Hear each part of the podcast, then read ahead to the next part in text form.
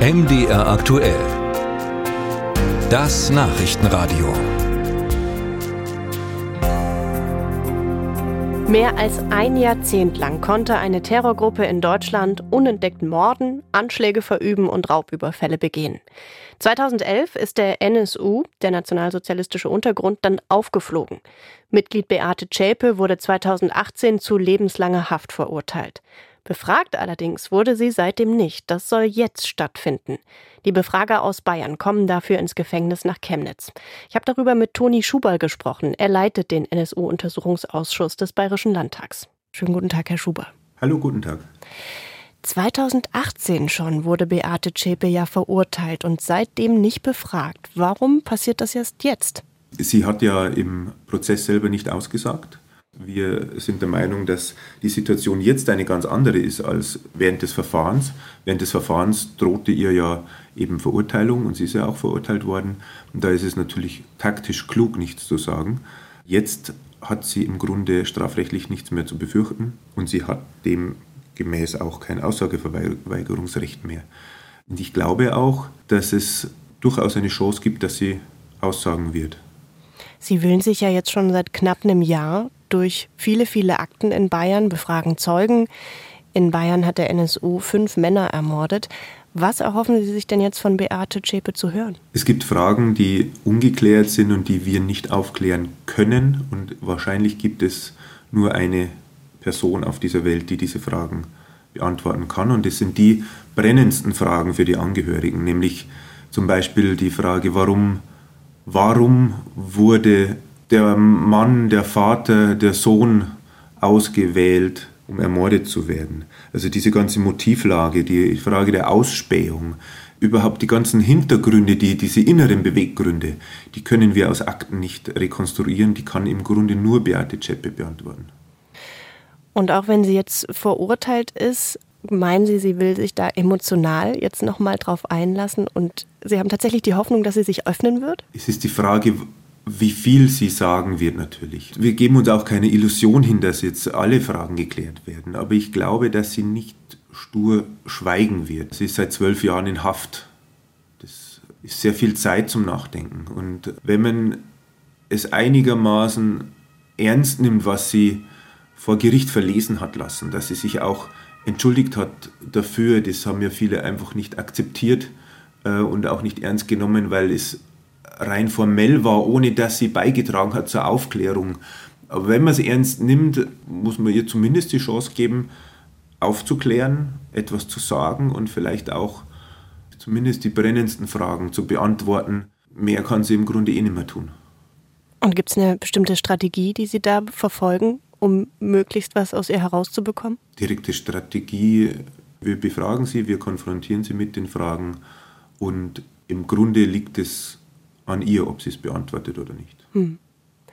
Normalerweise ist es ja so, dass Zeugen von Untersuchungsausschüssen ins Parlament geladen werden. Warum kommen Sie denn jetzt nach Chemnitz extra gefahren? Das hat verschiedene Gründe. Wir haben natürlich das Recht, sie vorzuladen. Sie hat die Pflicht zu kommen, sie hat auch die Pflicht zu antworten.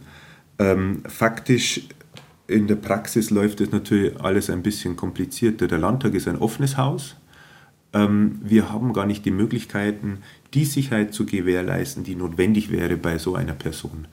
Ähm, nicht nur die Frage, ob, ob sie gefährlich ist, sondern auch, ob sie gefährdet ist oder ob im äh, Nachgang oder währenddessen durch, durch Anhänger der rechtsextremen Szene Gefahr ausgeht oder ähnliches. Also die äh, Gefährdungssituation ist sehr, sehr hoch und das können wir im Landtag nicht sicherstellen, dass dass da einfach alles reibungslos abläuft. Und es wäre wahrscheinlich auch mit enormen Kosten verbunden. Ich habe gelesen, dass Sie genau die auch vermeiden wollen und vielleicht sogar mit dem Zug nach Chemnitz anreisen möchten. Ja, wir, ich fahre sowieso, äh, wenn ich in Deutschland unterwegs bin, immer mit dem Zug.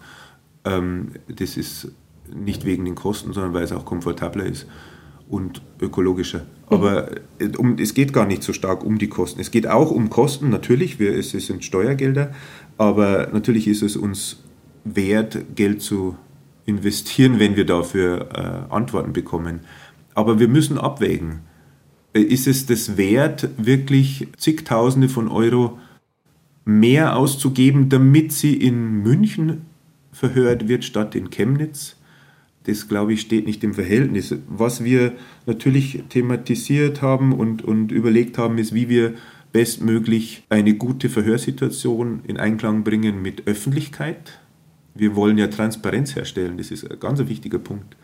Und gleichzeitig aber die Sicherheitsvorkehrungen beachten und auch die Persönlichkeitsrechte von Beate Zschäpe achten. Das ist, wir sind ja Rechtsstaat, Persönlichkeitsrechte gelten ja auch für Mörder. Das ist alles ein sehr komplexes Thema und da haben wir uns entschieden, dass der Ort, wo es am wenigsten Komplikationen gibt, das ist Chemnitz. Jetzt soll die Befragung Ende Mai, Anfang Juni in Chemnitz dann stattfinden. Und Sie haben schon gesagt, Sie wollen das Ganze möglichst transparent machen. Inwieweit wird denn die Öffentlichkeit an der Befragung die Befragung verfolgen können? Das ist ein großes Problem, das wir haben. Die JVA Chemnitz verfügt nicht über Räume, wo wir große Öffentlichkeit, Saalöffentlichkeit herstellen können. Das heißt, wir werden die Befragung durchführen ohne gleichzeitige Anwesenheit von Pressevertretern. Äh, das ist sehr bitter. Wir haben uns das anders vorgestellt, aber es geht im Grunde nicht anders. Ähm, alle anderen Lösungen haben Nachteile, die wir als negativer beurteilen. Zum Beispiel, wir hätten eine Videovernehmung machen können mit Presse im, bei uns im Raum, äh, dann wären wir aber bei der Vernehmung nicht direkt äh, der Zeugin gegenüber gesessen. Und das Zentrale ist immer noch die Vernehmung. Und eine Übertragung einer Vernehmung in einen anderen Raum ist etwas, was die STPO so nicht vorsieht. Die Strafprozessordnung. Das heißt, das ginge nur mit Zustimmung von ihr und die Zustimmung haben wir nicht.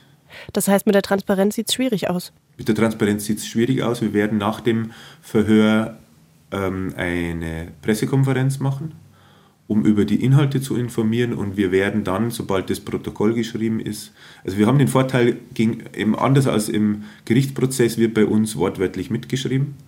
Das heißt, es gibt die Mitschrift, die wortwörtliche, exakte Mitschrift dessen, was gesagt worden ist.